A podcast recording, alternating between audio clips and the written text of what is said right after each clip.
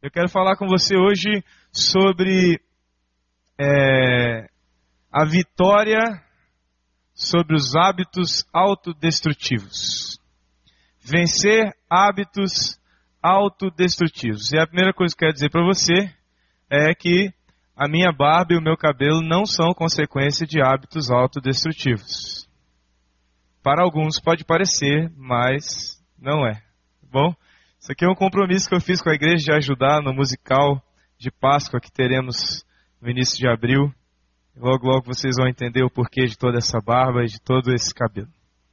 Mas hoje eu quero falar com você sobre esses hábitos que trazem destruição para a vida daqueles que se entregam a eles.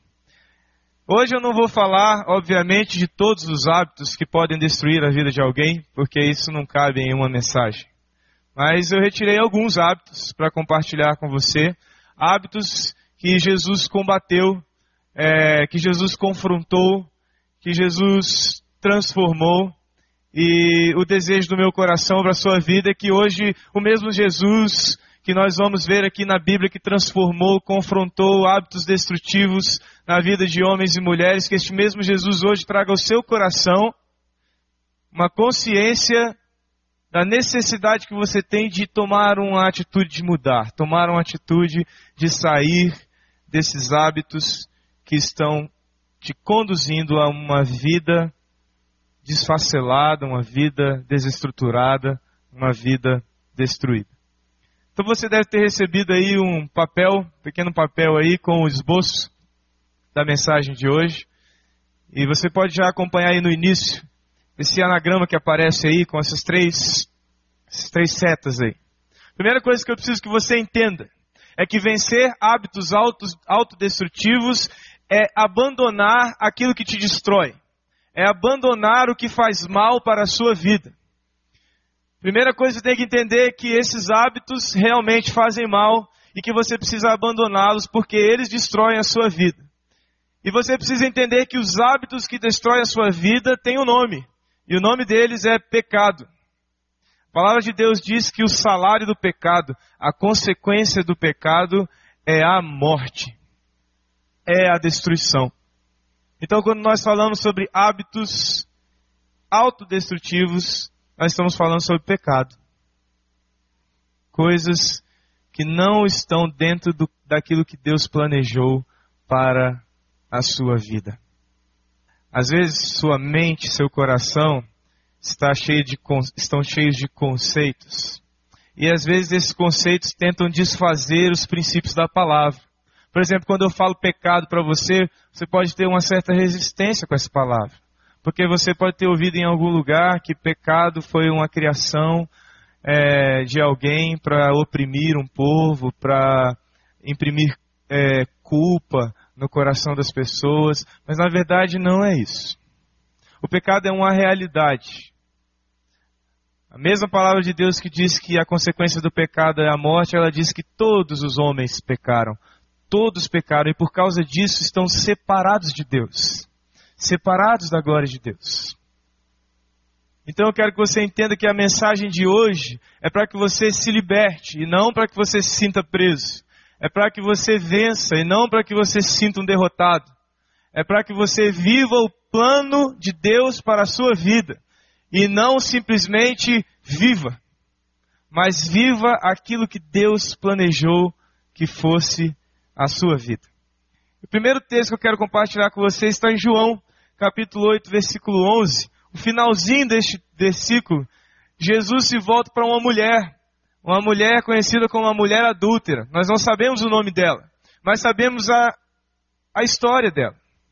Essa mulher estava prestes a ser morta, apedrejada, porque era assim que se tratavam as mulheres adúlteras naquele tempo. Os religiosos tratavam as mulheres dessa maneira. Então Jesus entra entre aqueles homens que queriam apedrejá-la e ela, e então a livra do apedrejamento. E no final, ele volta para aquela mulher e pergunta: Onde estão os que te condenavam? E ela diz: Foram embora. Então ele diz: Assim como eles, eu também não a condeno. E a última coisa que este homem diz a esta mulher é: Agora vá e abandone sua vida de pecado. Então hoje, chamamento de Deus para a sua vida, o convite de Jesus para o seu coração é vá e abandone aquilo que te destrói. Que você saia daqui deixando para trás aquilo que, te, que tem destruído a sua vida e você passe então a viver com Jesus uma vida construída na presença dele, edificada na rocha que ele é. O contato com Jesus transforma, e é isso que nós vamos ver. Todo homem, toda mulher que conversou, que foi tocado, que foi alvo das palavras do amor, da confrontação de Jesus, sua vida não foi mais a mesma. Sua vida foi transformada. E ao escrever as palavras que faltam aí no esboço que você tem na mão, eu quero que você pense como se Jesus estivesse falando com você. Como se Jesus estivesse dando uma ordem ao seu coração: faça isso, faça isso. E você receba isso como uma palavra de Jesus para você nessa noite.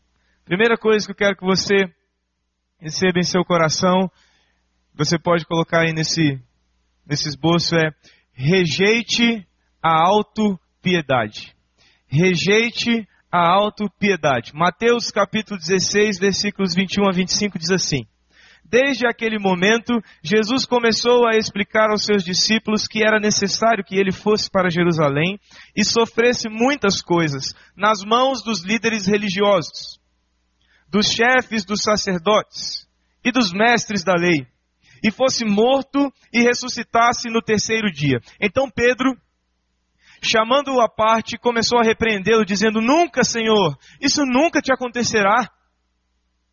Jesus virou-se e disse a Pedro: Para trás de mim, Satanás, você é uma pedra de tropeço para mim, e não pensa nas coisas de Deus, mas nas dos homens. Então Jesus disse aos seus discípulos: Se alguém quiser acompanhar-me, negue-se a si mesmo, tome a sua cruz e siga-me. Pois quem quiser salvar a sua vida, a perderá mas quem perder a vida por minha causa a encontrará. Que palavra dura de Jesus a Pedro. Imagine você, um homem que andou com Jesus tanto tempo e de repente Jesus volta para você e o repreende como se você fosse o próprio Satanás, o próprio diabo, o próprio inimigo. Maior inimigo de todos. Uma palavra dura para aquele homem. Mas acontece aqui que Jesus estava combatendo algo que habitava no coração de Pedro, um hábito, um, um, valor, um princípio que ele guardava em seu coração. Ele tinha pena de si mesmo. Pedro era um homem que pensava: eu não mereço isso. Diante do sofrimento, ele dizia: não é isso que eu mereço. E quando Jesus disse: Eu sofrerei, eu morrerei, eu serei levado à cruz, o Pedro que pensava isso a respeito de, dele mesmo, volta para Jesus e diz: Senhor, tem pena de ti. Como eu tenho pena de mim, tem pena de ti. É fato que as nossas vidas, às vezes, estão repletas de sofrimento, e é claro que nem eu nem você desejamos sofrer. E eu não estou dizendo para você desejar o sofrimento, mas estou dizendo para você que a resposta ao sofrimento não é ter pena de si mesmo. A resposta às angústias que porventura venham sobre a sua vida não é ter pena de si mesmo, não é olhar para si e dizer: pobre de mim, coitado de mim, que estou sofrendo, essa não é a resposta que Deus quer para você. Essa não foi a resposta que Jesus deu ao sofrimento que estava por vir em sua vida.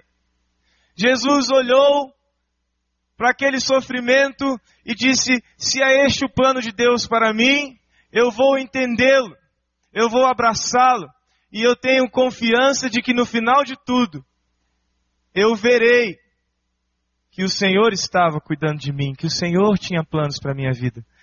Eu quero dizer para você que a autopiedade, se você é uma pessoa que olha para a sua vida e você tem pena de si mesmo, quando você passa por alguma dificuldade, por algum sofrimento, você diz: Senhor, eu já sofri demais, chega de sofrimento, eu não mereço isso.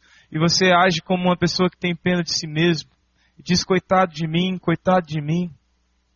Você está sendo impedido de conhecer o propósito de Deus para a sua vida. A autopiedade te impede de conhecer o plano de Deus. Mas se você amar a sua vida, se você amar a sua história, se você depender do Senhor, se você se submeter àquilo que foi proposto para você, ainda que a sua vida seja esteja por um período repleto de sofrimento, ainda assim você vai encontrar alegria, porque você vai encontrar propósito, sentido. E é isso que todos nós buscamos. Razão de viver. E quando nós olhamos para a nossa vida mesmo com sofrimento e entendemos que Deus está no controle de tudo. Mais na frente, entenderemos que havia propósito para todas as coisas. Então não deixe não deixe que a autopiedade te impeça de conhecer o propósito de Deus para a sua vida, mas se entregue ao plano que ele tem para você. Ame a sua história, ame a sua vida e confie no Senhor. Segunda coisa, abandone a insubmissão. Existem pessoas que têm o hábito de não se submeter. Aquelas pessoas que sempre quando é dada uma ordem, a primeira ação é questionar. A primeira ação, às vezes, é até dizer não. São as pessoas que têm um coração insubmisso. São as pessoas que, diante de uma autoridade, a primeira disposição é questionar. É perguntar em nome de quem você está falando. Que autoridade você tem para dizer isso? Jesus se deparou com homens com esse coração. Lá em Mateus capítulo 21, versículos 23 a 27 diz assim: Jesus entrou no templo e enquanto ensinava, aproximaram-se dele os chefes dos sacerdotes e os líderes religiosos do povo e perguntaram: "Com que autoridade estás fazendo estas coisas? E quem te deu tal autoridade?" Preste atenção. Respondeu Jesus: Eu também lhes farei uma pergunta. Se vocês me responderem, eu lhes direi com que autoridade estou fazendo estas coisas. De onde era o batismo de João? Do céu ou dos homens? Então aqueles homens discutiam entre si, dizendo: Se dissermos do céu, ele, pergunta, ele perguntará: Então por que vocês não creram em João? Porque João pregava a respeito de Jesus. Mas se dissermos dos homens, temos medo do povo, pois todos do povo consideram João um profeta, e eles vão reagir contra nós. Eles responderam a Jesus então: Não sabemos a resposta à sua pergunta. E ele lhes disse: Tampouco lhes direi com que autoridade estou fazendo essas coisas. Se tem uma passagem da Bíblia que eu acho legal, essa é uma delas. A gente entre os jovens diz assim: Jesus tirou os caras de tempo. Tirou de tempo. Os caras estavam tirando uma com a cara de Jesus e Jesus falou: então vocês vão ver com quem que vocês estão se metendo. Vou fazer uma pergunta para vocês. Se vocês me responderem, eu respondo a de vocês. Eles não souberam responder a Jesus, então Jesus disse o quê? Então também eu não respondo de vocês. Aqueles homens tinham em seu coração uma semente, uma semente chamada insubmissão. E eu aprendi uma coisa há uns anos atrás com um cantor conhecido aqui no Brasil, chamado João Alexandre, ele disse uma frase que eu achei muito interessante. Ele disse: Só existe um lugar onde Deus não habita. Aí chamou a minha atenção. Ele disse: Num coração cheio de si mesmo. Sabe que ele tem razão nisso? Jesus aqui está diante de homens que estavam com o coração cheio de si. Eles achavam que sabiam tudo. Eles achavam que eles eram a autoridade, a última autoridade. E ao ouvir Jesus estavam questionando essa autoridade e não se submetendo a ele.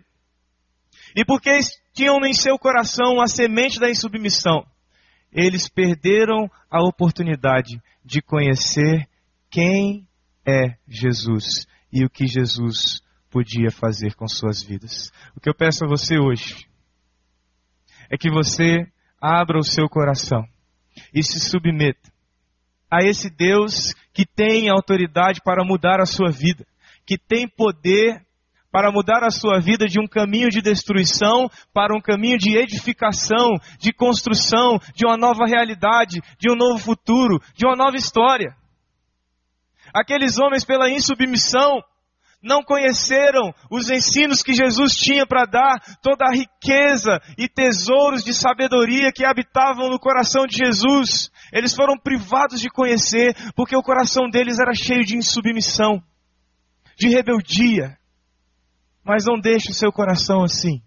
Abra o seu coração e receba o que Jesus quer dar para você hoje, nessa noite. A terceira coisa que eu quero que você guarde da sua vida: afaste-se da ganância. Afaste-se da ganância. Você pode colocar também assim do lado: afaste-se do egoísmo. Sabe por quê? Porque a ganância é o extremo, é o ápice do egoísmo. A ganância é a autoidolatria. A ganância é você se colocar no trono da sua vida. É você viver exclusivamente para saciar as suas próprias vontades, ignorando tudo ao seu redor, ignorando o que as suas vontades satisfeitas geram na vida de outras pessoas. A ganância é você desejar tanto as coisas que em nome desse desejo você fere corações. Você despreza pessoas que deveriam ser amadas por você. Você destrói histórias. Você frustra expectativas. Nós temos visto hoje ao nosso redor tantas famílias sendo destruídas porque homens e mulheres de repente acham que merecem uma nova vida, que merecem uma nova família, que merecem uma nova esposa, um novo marido.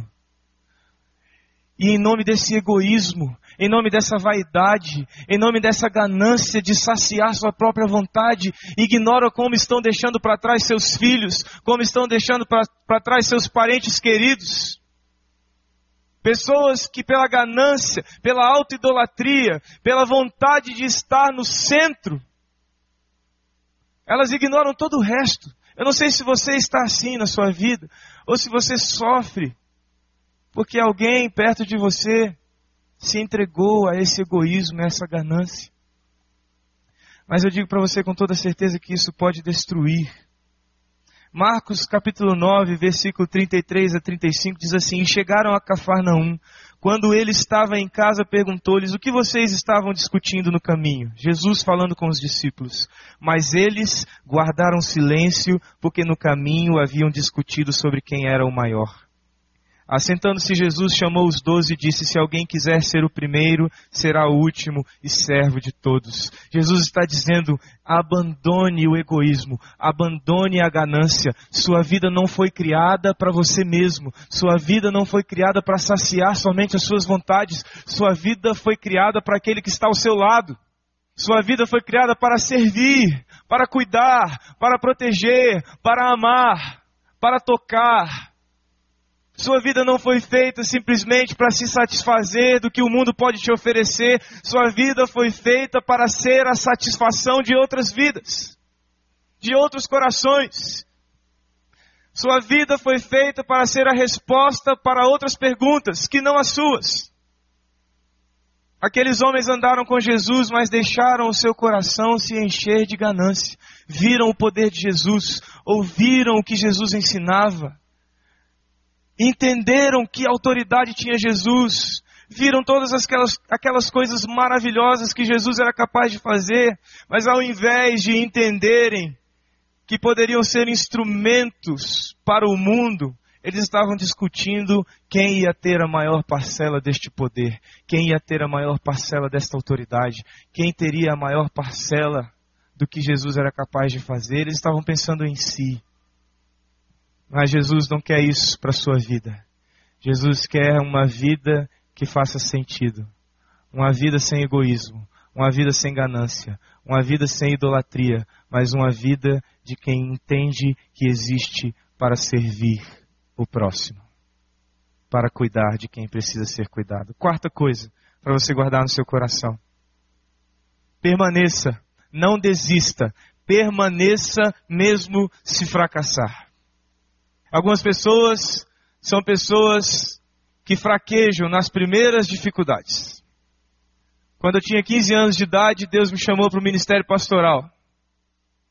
E você imagina um menino de 15 anos de idade virar para o pai, para a mãe, para os familiares dizer: Olha, Deus me chamou para ser pastor. Vocês acham que a primeira postura dos que me cercavam era realmente levar aquilo a sério com a profundidade que tinha em meu coração? Não. Não foi. Eu tive que enfrentar resistência na minha família, eu tive que enfrentar resistência nos meus parentes, eu tive que enfrentar resistências. Mas Deus colocou uma convicção no meu coração de que havia um plano para mim, de que havia um chamado para a minha vida. Olha o que diz lá em João, capítulo 21, 15 a 17. Depois de comerem, Jesus perguntou a Simão Pedro: Simão, filho de João, você me ama realmente mais do que a estes? Disse ele: Sim, Senhor, tu sabes que te amo. Disse Jesus: Cuide dos meus cordeiros. Novamente Jesus disse: Simão, filho de João, você realmente me ama? Ele respondeu: Sim, Senhor, tu sabes que te amo. Disse Jesus: Pastorei as minhas ovelhas. Pela terceira vez ele lhe disse: Simão, filho de João, você me ama? Pedro ficou magoado por Jesus lhe ter perguntado pela terceira vez: Você me ama? Ele disse: Senhor, tu sabes todas as coisas e sabes que te amo. Disse-lhe Jesus: Cuide das minhas ovelhas. Após a crucificação de Jesus, todos os discípulos, todos, a palavra de Deus diz: todos os discípulos fugiram. Pessoas perguntaram para Pedro: Você conhece aquele homem? Pedro disse: Não, nunca o vi. Mas você parece com um deles. Você andava com ele. Não, eu não o conheço. Mas eu te vi uma vez andando com os que seguiam a Jesus. Não, eu nunca andei com eles. E após Pedro negar pela terceira vez o nome de Jesus, o galo cantou. E aquele homem se encheu de remorso, de dor, e ele sentiu o fracasso de negar o seu Salvador. E a palavra de Deus diz que aquele homem voltou a pescar. Aquele homem desistiu de caminhar no chamado que Deus tinha para a vida dele. Ele voltou a pescar. Ele voltou para a vida antiga. Mas aqui, nesse texto que eu acabei de ler para você, Jesus pega este homem, encontra com Pedro e diz assim: Tu me amas? Ele diz sim, Senhor. Tu me amas? Ele diz sim, Senhor. Tu me amas, Pedro? E então pela terceira vez ele diz sim, e então ele se recorda que também por três vezes ele negou aquele que agora perguntava para ele se o amava. Seu coração se entristece. Mas Jesus volta-se para esse homem e diz: Pedro, não volte à vida de antes. Pedro, cuide das minhas ovelhas. Pedro, eu te chamei. Pedro, eu tenho planos para a sua vida. Pedro, permaneça. Pedro, não desista. Eu o perdoo, Pedro. Eu quero de volta, Pedro, para aquilo que eu planejei para a tua vida. Eu não sei como você está. Eu não sei se as dores e as dificuldades que você tem enfrentado na sua vida têm te feito voltar atrás, têm te feito desistir, têm te feito dizer: esta vida não é para mim.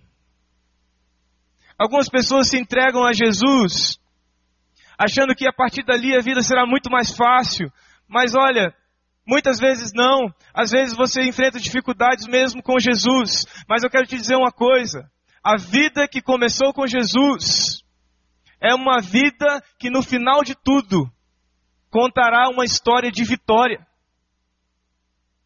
Ele mesmo disse, o Senhor diz, Deus diz em Sua palavra: a boa obra que eu comecei, sou fiel para completá-la. Através do apóstolo Paulo, ele diz que a boa obra que Deus iniciou no coração de homem, ele é fiel para completá-la. E aqui Jesus está restaurando o coração de um homem que desistiu. E hoje Jesus pode restaurar o coração, o seu coração, se você quer desistir. Não desista. Entregue sua vida a Ele.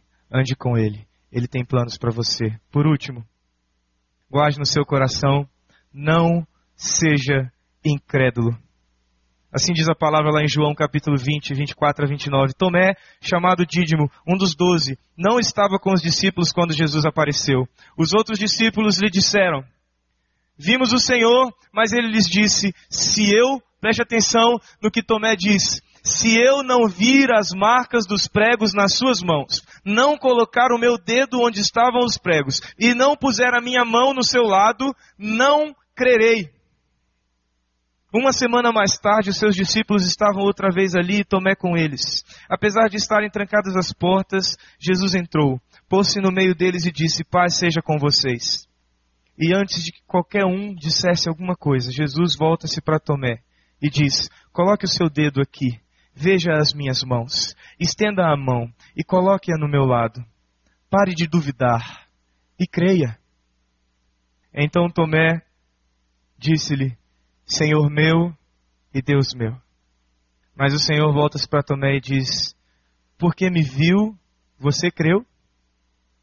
Bem-aventurados, felizes, os que não viram e creram. A incredulidade, a falta de fé, a falta de confiança de que Deus tem o controle, de que Deus, com o mesmo poder que fez Jesus ressurgir dentre os mortos, com este mesmo poder pode tocar a sua vida, pode construir a sua vida destruída, pode restaurar aquilo que o pecado tirou de você. Jesus está dizendo com este mesmo poder que me fez ressurgir dentre os mortos, eu posso mudar a sua vida, tocar você. Mesmo que você não me veja, mesmo que você não tenha tocado as minhas feridas. Ele está falando a respeito daqueles que creriam. Ele está dizendo a Tomé: Tomé, você me tocou, você me viu e você creu. Mas felizes, bem-aventurados serão aqueles que um dia, sem me ver, sem me tocar, crerão no meu poder. Crerão na capacidade que só eu tenho de construir, de edificar, de transformar uma vida destruída. Hebreus capítulo 11, versículo 1 diz: A fé é o firme fundamento das coisas que se esperam e a prova das coisas que se não veem. Muitos pensam que crer no que não se pode provar é apenas o estágio anterior à decepção. Crer no que se não pode provar é esperar pela frustração, mas a palavra de Deus não diz isso. A palavra de Deus diz que a fé é o firme fundamento, que é na fé que a nossa vida é firmada. A palavra de Deus diz que o justo viverá pela fé. A palavra de Deus diz, e Jesus está falando para Tomé aqui: Tomé, a fé, crer em mim, é a marca daqueles que serão bem-aventurados. Crer em mim, Tomé, mesmo não me vendo. Crer em mim, Tomé, mesmo não me tocando, é a marca daqueles que serão felizes. Eu quero esta marca. Eu quero crer. Eu quero abandonar do meu coração a incredulidade. Eu quero ab abandonar do meu coração a autopiedade. Eu quero abandonar do meu coração a ganância. Eu quero abandonar do meu coração a insubmissão para viver a edificação que Jesus quer e pode construir na minha vida. Eu não sei você, mas eu quero. E mais uma vez eu volto para aquela mulher adúltera, em que Jesus volta-se para ela e diz: Agora vá, mulher, e abandone o que te destrói. Abandone o que destrói a sua vida, a sua história. Mulher, abandone o pecado. Abandone esses hábitos. Abandone essa vida que tem te conduzido à destruição. Mulher, vá e abandone. E hoje o Senhor Jesus, através da presença do Espírito Santo dele que está neste lugar, e eu creio nisso. Esse Espírito Santo fala ao seu coração a respeito desse Jesus que assim como se voltou para a mulher adúltera dizendo vá e abandone o que te destrói, ele também volta-se para você hoje e diz vá, querido, e abandone o que te destrói. Abandone aquilo que tem destruído sua vida. Sobre isso eu quero te fazer um convite. Feche seus olhos. A ordem de Jesus, a exortação de Jesus a esta mulher adúltera é, agora vá, mulher, e abandone sua vida de pecado, abandone aquilo que te separa de Deus, abandone aquilo que destrói a sua vida. Ele diz: agora e não pare por ter pena de si, mas encontre o propósito que eu tenho para a sua vida. Agora vá e abandone a insubmissão, tenha o seu coração, tenha em seu coração a obediência para descobrir que eu sou o seu protetor, eu sou o seu provedor, eu sou aquele que cuida de você. Agora vá e não busque somente o seu próprio bem. Não seja egoísta, mas mude a vida de pessoas ao seu redor. Agora vá e não desista. Permaneça, mesmo que seja difícil, para conhecer o poder que eu tenho. Agora vá e creia, porque crendo serás feliz. Creia, porque só assim você será feliz. Eu quero perguntar para você se hoje você quer se entregar a essa voz de Jesus que diz para você: vá, vá e abandone sua vida de pecado, vá e abandone aquilo que te destrói. Viva comigo, viva uma vida plena, a vida que eu planejei para você, a vida que eu planejei para que você viva. Você hoje quer entregar a sua vida a Jesus. Não perca mais tempo, não perca a oportunidade, mas erga sua mão dizendo: Eu quero, eu quero entregar hoje a minha vida a esse Jesus, que pode me conduzir da destruição para a edificação de uma vida verdadeira. Você deseja isso? Faça assim com a sua mão, erguendo a sua mão. Amém. Deus te abençoe. Deus te abençoe. Deus te abençoe. Deus te abençoe. Há mais alguém que deseja entregar a sua vida a Jesus? Deus te abençoe. Há mais alguém? Erga bem alto para que eu possa ver. Deus abençoe. Deus abençoe a sua vida. Oh Jesus, obrigado, Deus, porque tu vem, tu vens, Deus, a este lugar para mudar histórias, para salvar vidas. Obrigado, Senhor. Obrigado. Você alguma vez fez este mesmo compromisso com Jesus? Alguma vez você fez, mas algo, na sua vida o fez se afastar daquilo que Deus quer e hoje você quer retomar. E hoje você quer dizer, Senhor, eu quero retomar essa caminhada contigo. Faça também o mesmo sinal com uma das mãos para que eu possa ver. Amém. Deus te abençoe. Há mais alguém? Deus te abençoe. Deus te abençoe. Há mais alguém? Pega sua mão mais uma vez para que eu ore com você. Todos que ergueram Todos que já ergueram uma vez, se você quiser erguer agora também, não tendo erguido antes, erga. Faça essa oração comigo, Senhor Jesus. Repita comigo, Senhor Jesus. Eu entendo, por tua palavra e por teu Espírito, que só o Senhor pode construir a minha vida. Que só o Senhor pode me livrar daquilo que me destrói. Eu quero entregar, Senhor, hoje e para todo sempre a minha vida, o meu coração. Quero firmá-la em Ti, Senhor, porque sei que o Senhor fará da minha vida uma edificação Tua, uma construção feita por Tuas mãos. Em nome de Jesus. Amém.